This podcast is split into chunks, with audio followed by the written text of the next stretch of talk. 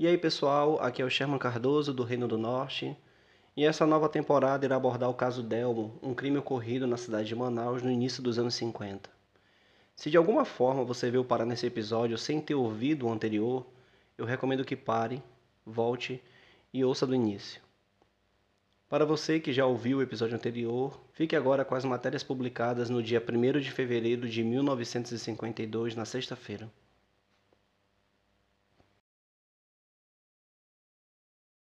Esse podcast é uma produção independente do Reino do Norte. Essa é uma história real. Todos os personagens e acontecimentos abordados nesse episódio foram divulgados pela imprensa e são de conhecimento público. No episódio anterior, Manaus, ano de 1952. Madrugada de quinta-feira, dia 31 de janeiro.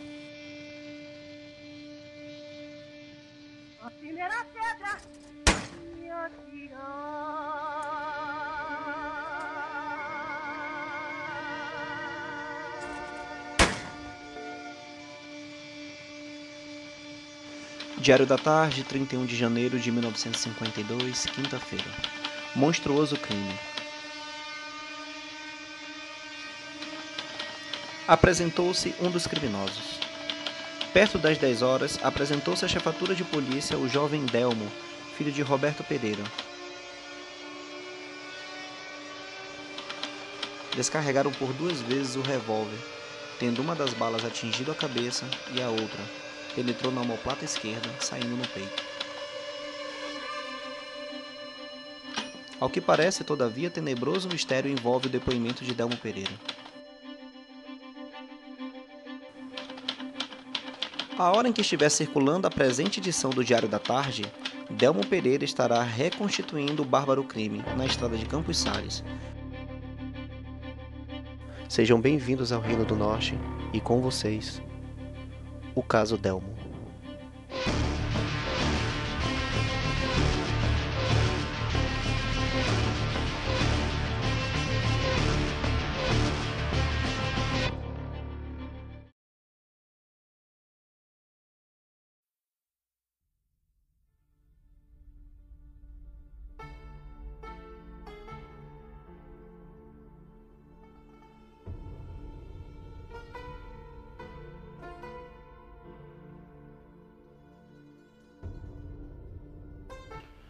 No dia 31 de janeiro de 1952, quinta-feira, as autoridades tiveram conhecimento de um corpo que foi encontrado no quilômetro 9 da estrada de Campos Sales. Após o exame cadavérico, constatou-se que era do chofer José Honório Alves da Costa, assassinado com dois tiros. Enquanto investigava este caso, a polícia foi informada da agressão ocorrida durante a madrugada deste mesmo dia ao vigia Antônio Firmino da Silva que declarou ter sido atacado por três indivíduos, reconhecendo como um dos autores o jovem Delmo Pereira, filho de Roberto Pereira, proprietário da serraria a qual ele trabalhava. Perto das 10 horas, acompanhado do seu advogado, o Dr. Castro Monte, Delmo Pereira se apresenta às autoridades confessando ser o autor da agressão ao vigia da serraria.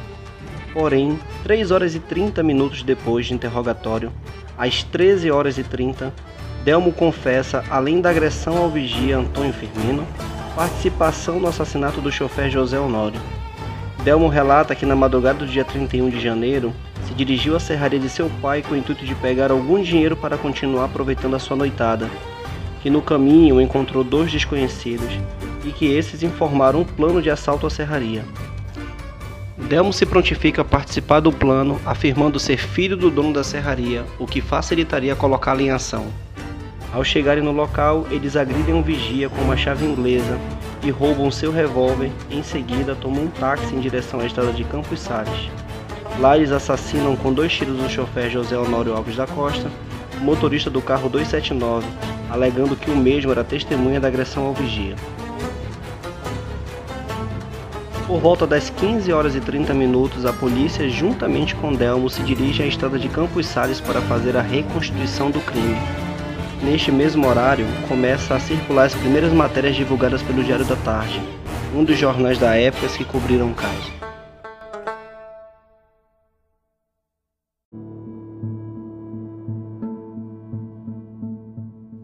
Bom, essas são todas as informações que tínhamos no dia 31 de janeiro. Agora me permita fazer algumas atualizações. No episódio anterior, eu dediquei alguns minutos para contextualizar vocês de como era Manaus em 1952. Entretanto, algumas coisas passaram despercebidas e aproveito para citá-las agora. Eu mencionei que o bairro Constantinópolis, onde era localizada a Serraria Pereira, hoje compreende os bairros Colônia Oliveira Machado e Educandos. Porém, eu esqueci de informar que a estrada de Campos Sales, onde ocorreu o assassinato do chofer, hoje é conhecida como Avenida Torquato Tapajós. Essas informações eu obtive em conversa com o escritor e pesquisador Fábio Augusto Pedrosa, finalista do curso de História da Universidade Federal do Amazonas e autor do blog História Inteligente, o qual eu recomendo leitura das matérias e artigos. Os links estarão na descrição do episódio, tanto para o blog quanto para Instagram e Facebook. Outro detalhe que não me atentei foi mencionar que a população de Manaus na década de 50 era menor que a população atual do bairro Cidade Nova. Para quem não conhece Manaus, esse é um dos maiores bairros da cidade e está localizado na zona norte da capital. Em uma época onde o rádio era artigo de luxo e poucas pessoas tinham acesso, a sociedade manauara tinha conhecimento dos fatos através de dois jornais de circulação, um pela manhã, de nome O Jornal, e outro no fim da tarde, de nome o Diário da Tarde. Por esse motivo, algumas vezes você irá notar que um complementa o outro abordando novos fatos e detalhes do caso. Porém, em outras, eles se contradizem completamente, criando ainda mais dúvidas sobre o que aconteceu. Como você poderá perceber a seguir nas matérias publicadas na sexta-feira, 1 de fevereiro de 1952, um dia após o crime de Campos Sales.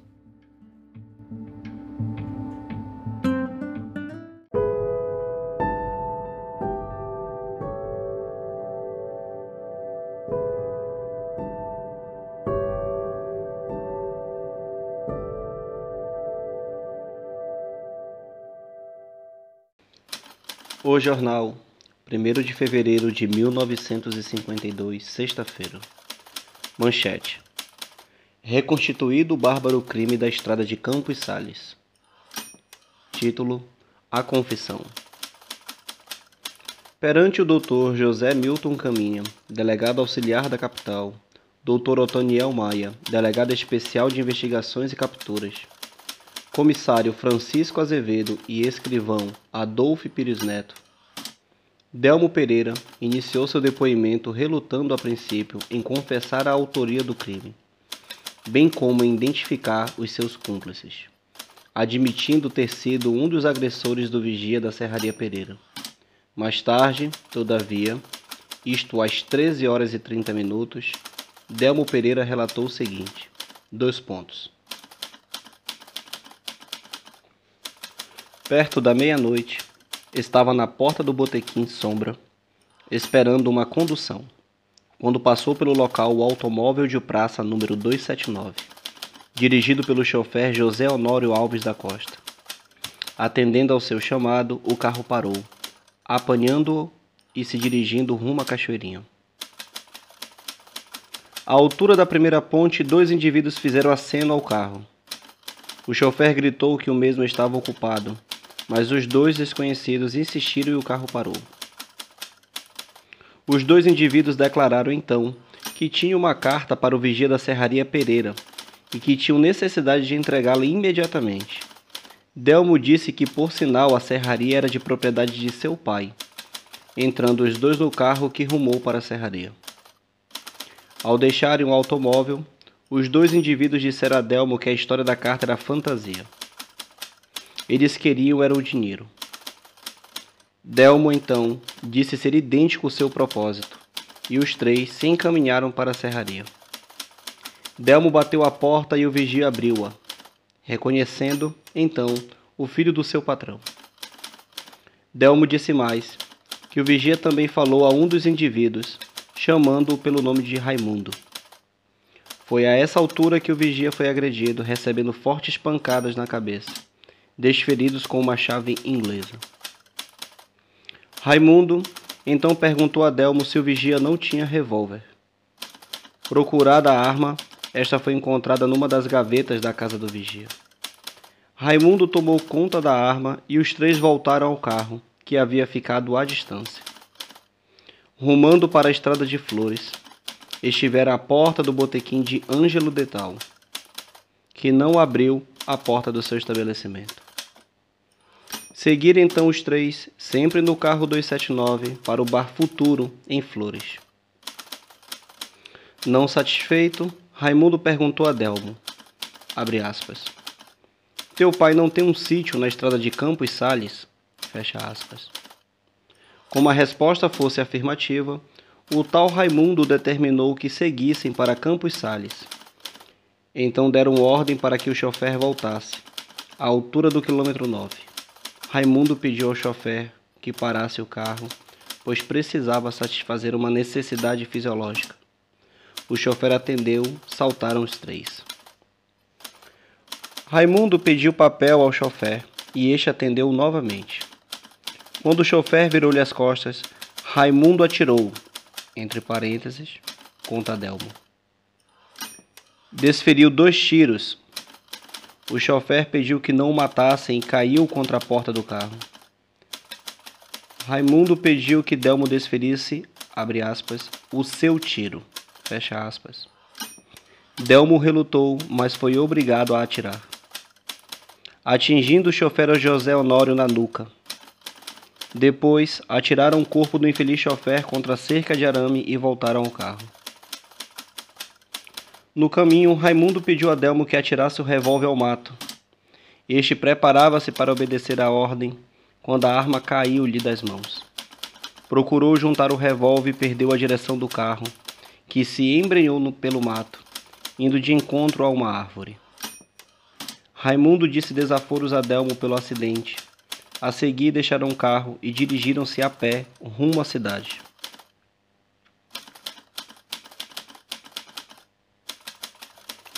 Título: Frieza impressionante. Antes de seguirmos para o local, acompanhamos Delmo na sua visita forçada ao necrotério do cemitério São João Batista, onde ele, em presença do cadáver da sua vítima, não se preocupou, apontando mesmo com a maior calma os ferimentos das balas disparadas pelo revólver que usou.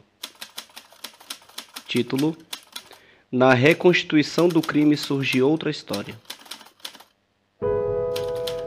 No local, na estrada de Campos Sales, Delma apresentava a fisionomia calma e surpreendente controle de nervos, e, sem se perturbar, passou a reconstituir pessoalmente o crime conforme passamos a relatar. Dois pontos. Na hora que chegaram ao local onde ocorreu o crime, Delmo pediu ao chofer que parasse o carro, pois ele queria satisfazer uma necessidade fisiológica, sendo prontamente atendido. Fora do carro, à margem da estrada, estava ele satisfazendo a sua necessidade enquanto que José Honório, o chofer, se encontrava no carro pelo que Delmo lhe solicitou que arranjasse um pedaço de papel.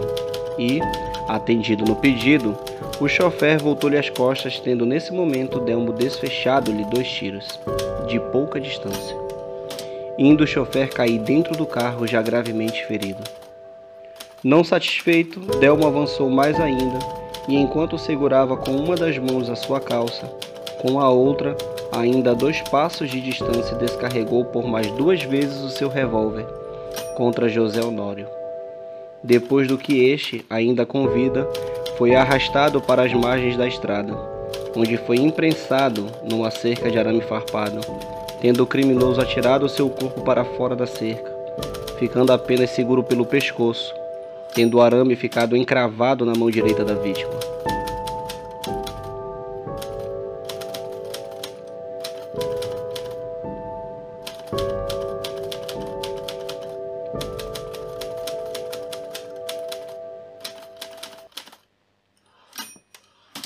Título: Encontrada a arma. Interrogado onde tinha tirado a arma do crime, Delmo confessou que havia jogado no igarapé que passa por debaixo da ponte dos bilhares. Assim, para lá rumaram e lá chegando, Delmo e o agente Rosas caíram na água e acharam a arma, tendo Delmo reconhecido como a que usou na hora do crime. Um revólver, abre aspas, Smith Wesson fecha aspas, 38 duplo, cano longo. Satisfeitas com o trabalho, as autoridades ainda interrogaram Adelmo se ele confirmava a sua afirmativa de que somente ele tinha participado do assassinato do chofer. Delmo mais uma vez declarou que, abre aspas, ele, somente ele, é que for o autor do crime, sem que outra pessoa o ajudasse. Fecha aspas.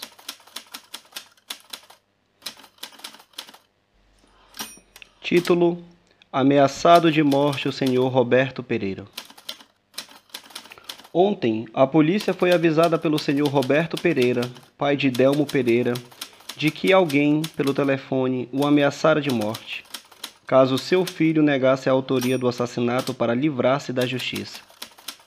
A polícia destacou vários agentes para garantir a residência do senhor Roberto Pereira. Título: Os choferes quiseram linchar o criminoso.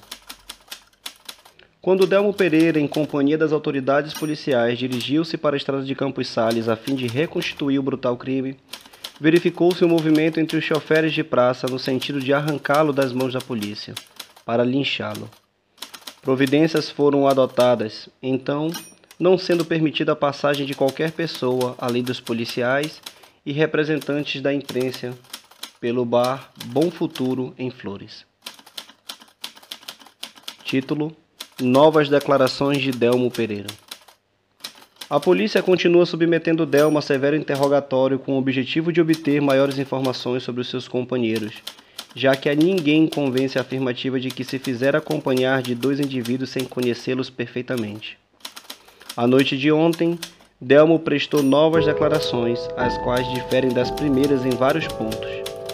Disse, por exemplo, que conhecera os dois indivíduos à tarde de anteontem com eles combinando o plano sinistro de assaltar a serraria de seu pai para roubar.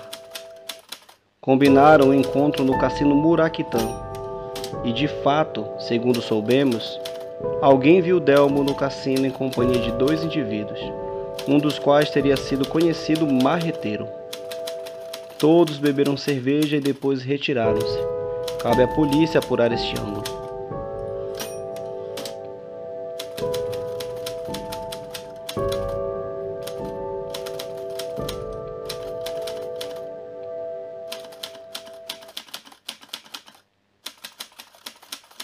Título: Delmo falou a um seu irmão.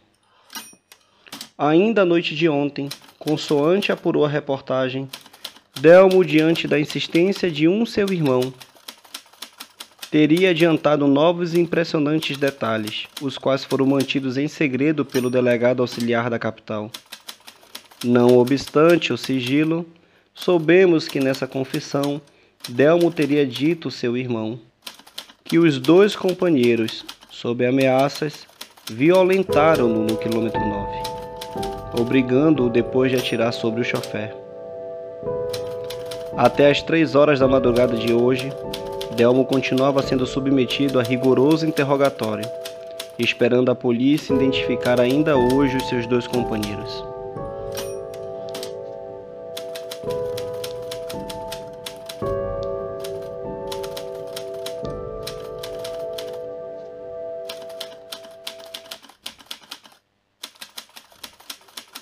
Diário da Tarde, 1 de fevereiro de 1952, sexta-feira.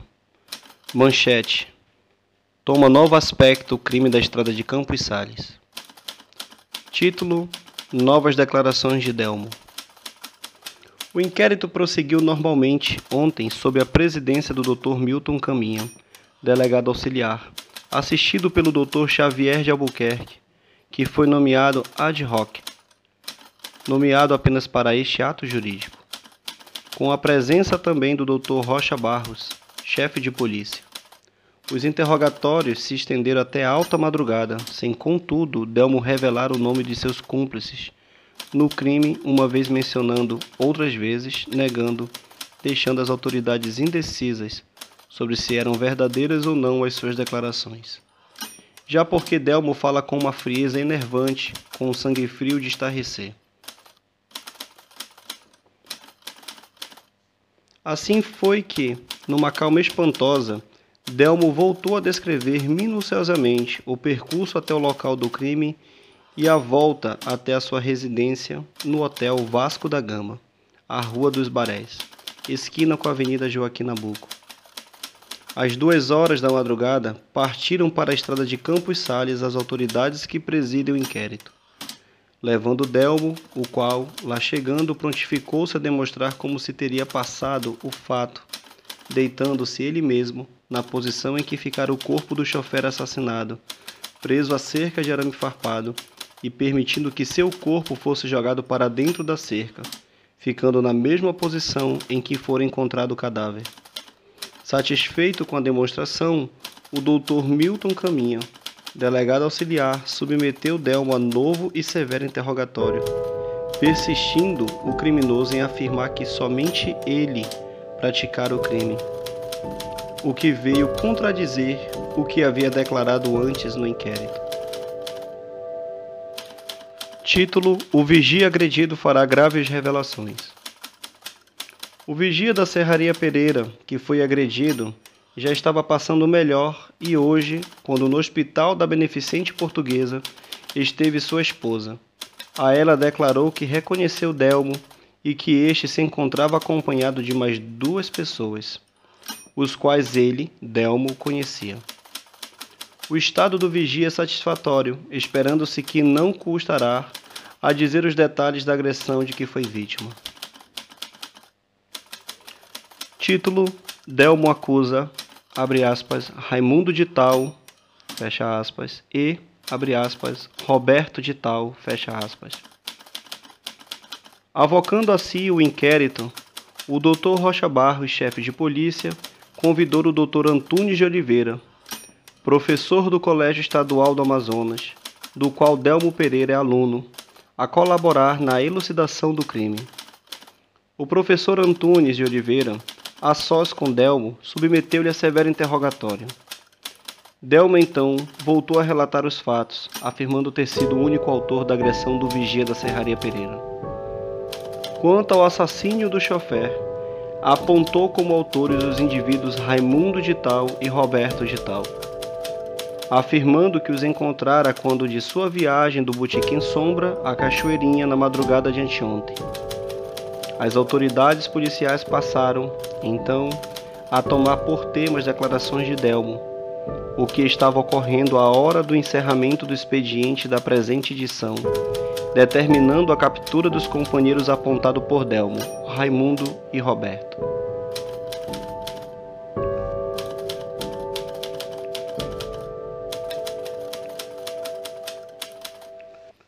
Nos dias 2 e 3 de fevereiro de 1952, respectivamente sábado e domingo, apenas o jornal tinha edições publicadas nos finais de semana.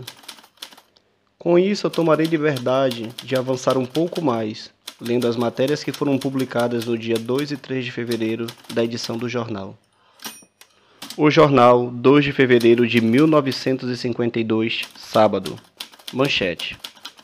Perdura o mistério em torno dos companheiros de Delmo Pereira. Título: Prometeu confessar tudo ao seu professor.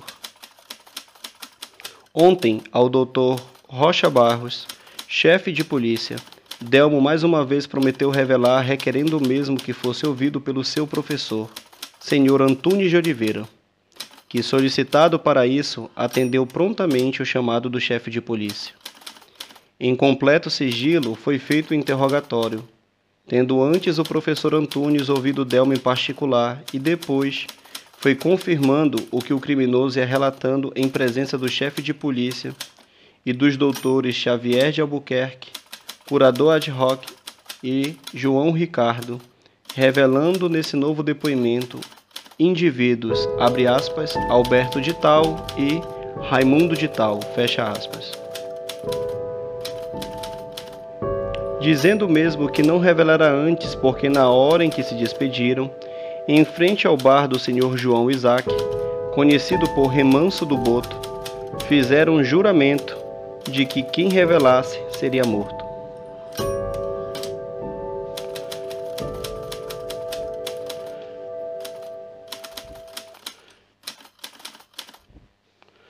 Disse mais Delmo que tudo o que confessara no inquérito era mentira E como fosse interrogado por que fizera tal, respondeu que temia ser morto pelos seus companheiros e que acreditava serem capazes de cometer o que prometeram no juramento.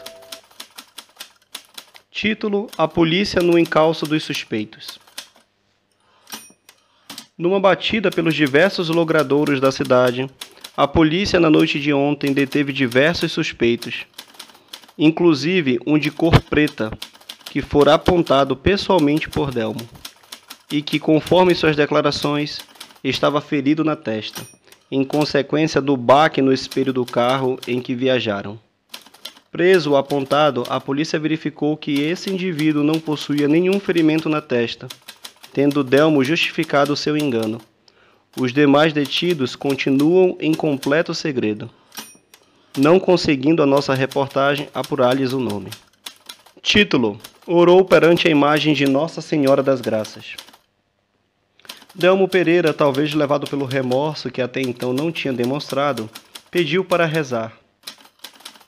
Sendo atendido, dirigiu-se para a imagem de Nossa Senhora das Graças, que se encontra numa das dependências da central de polícia. E ajoelhando-se, orou, solicitando àquela santa, abre aspas, que desse força aos nossos policiais para que acreditassem que ele era o único culpado do crime do chofer José Honório. Fecha aspas. Essa sua súplica foi presenciada por todos, inclusive pelo chefe de polícia. Título: Novo depoimento de Delmo Pereira. Às primeiras horas da madrugada de hoje, Delmo Pereira prontificou-se a prestar novo depoimento, esclarecendo que seria o verdadeiro. Relatou então, na presença das autoridades policiais e representantes da imprensa, todo o ocorrido, frisando, entretanto, que ninguém o acompanhou na madrugada de 31 de janeiro. Historiou a agressão ao vigia da Serraria Pereira e o assassinato do chofer José Honório Alves da Costa, dizendo ter agido sozinho e que matara o chofer para roubar, já que precisava obter dinheiro para pagar suas dívidas, que, segundo seus cálculos, sobem a 2.400 cruzeiros. Interrogado pelos repórteres a respeito dos personagens descritos em seus depoimentos anteriores, Delmo Pereira esclareceu que todos foram criados pela sua imaginação. A polícia procurara, hoje, obter o depoimento do vigia Antônio Firmino da Silva, na Beneficente Portuguesa. Depoimento esse que reputamos de capital importância. O jornal 3 de fevereiro de 1952, domingo. Manchete. Abre aspas, matei para roubar. Fecha aspas. Afirma Delmo Pereira. Título. Delmo depõe mais uma vez.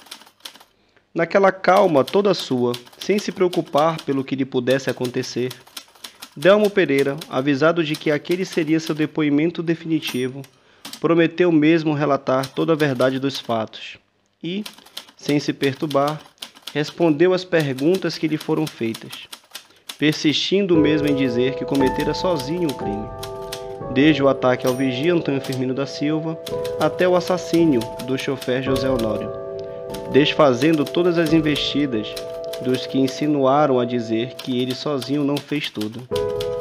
Conforme declarara ao seu próprio pai, quando este o interrogou o que tinha feito na serraria.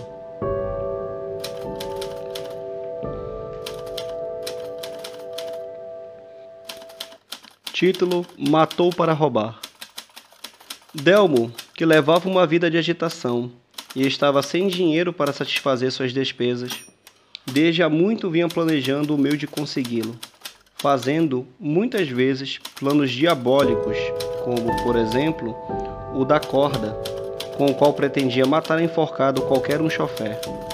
Há ainda o plano da Mauser, de propriedade do senhor Valmir Robert, que é vizinho de quarto de seu irmão, que fica nos altos da casa Tentem, tendo pensado em matar aquele senhor para de sua arma se apropriar e com ela a outros matar, sempre com o fim de arranjar dinheiro. Lembrou-se então que na serraria de seu pai havia um revólver, e, com o objetivo de consegui-lo, para lá se dirigiu na noite do crime. De lá voltando, depois de ter atacado o vigia, com ele assassinou o chofer José Honório. Abre aspas. O meu desejo era roubar, e somente um chofer de praça poderia ter dinheiro naquele dia. Por isso resolvi tomar o primeiro que passava, quando eu me encontrava em frente ao salão de bilhar do Botequim Sombra. A única pessoa que me viu tomar o carro foi meu colega Maximiliano Trindade, que ficou no local sem querer me acompanhar, ainda porque eu o convidei. Fecha aspas. Título depõe Maximiliano Trindade. Maximiliano Trindade, filho do juiz de direito do território do Rio Branco, menor, colega de Delmo, foi convidado a depor perante as autoridades e, de maneira simples, foi respondendo às perguntas que lhe foram feitas. Não negando que vira Delmo tomar um carro que passou em frente ao salão de bilhar do Botiquim Sombra. Do que aconteceu, nada mais sabe, vindo a ter conhecimento do que se passou pelas notícias dos jornais.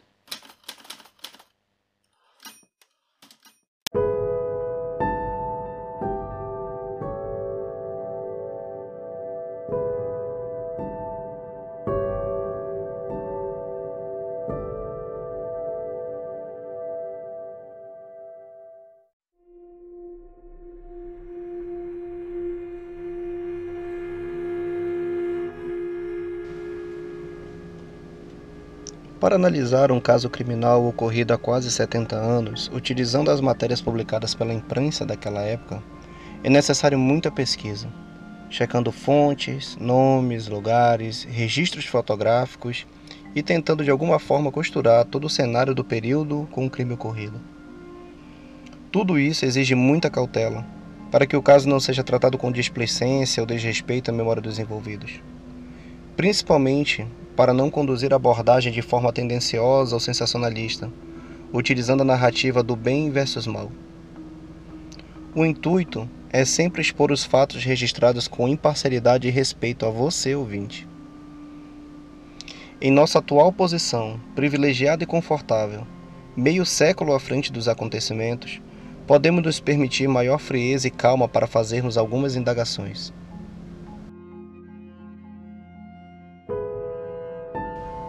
Por que Delmo se apresentou às autoridades para confessar o crime?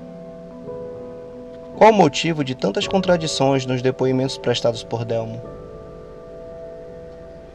Por que não foi realizada nenhuma perícia na serraria? Ou por que Delmo não foi submetido a um exame de corpo e delito após alegar que havia sido violentado na estrada de Campos Sales? Por que Delmo insistia na versão de ter sido o único autor do crime já que ele não admitia tê-lo cometido em seu primeiro depoimento.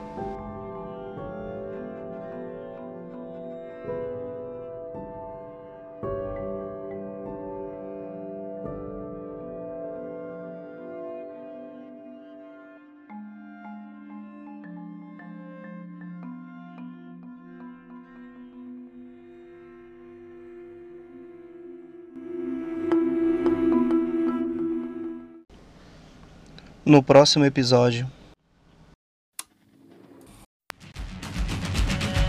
Há toda uma, uma situação de mistério que envolve esse crime. Dizia-se que ele era é, adicto às, às drogas mais pesadas. Abalou realmente uma população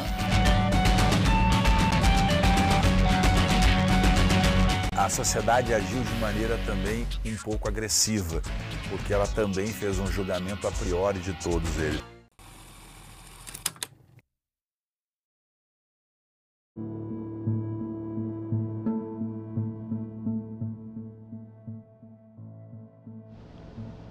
Após o lançamento do primeiro episódio, o Reino do Norte teve muitos acessos e superamos a marca de mil downloads.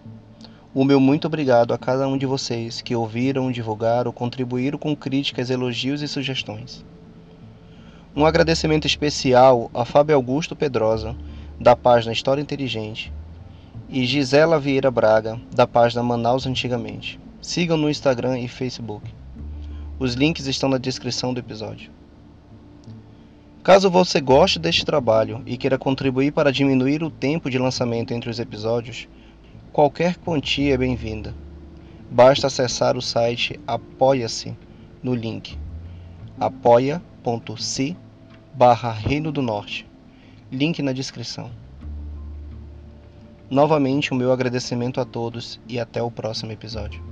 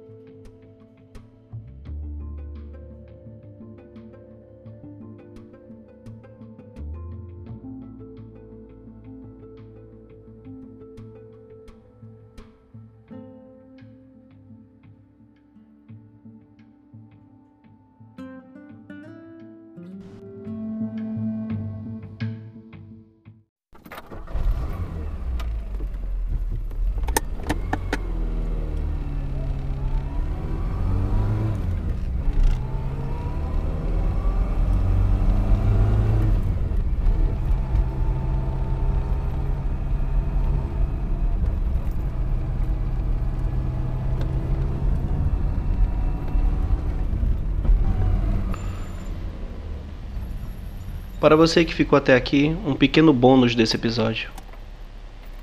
Na década de 50 ainda eram permitidos alguns cassinos. O Murequitan era um deles. Um local luxuoso, estilo europeu, como a maioria dos prédios em Manaus naquela época. A sua localização e imagens da sua área interna, infelizmente não constam nos nossos registros. Porém, eu vou deixar você imaginar como poderia ser um cassino em 1952 na cidade de Manaus. Um prédio extremamente belo, luxuoso, com toda a pompa dos anos 50 e com música ambiente tocando. Imagine que ao fundo você vê três pessoas conversando e você não faz a mínima ideia que essas três pessoas estariam envolvidas num crime que marcaria toda a nossa cidade.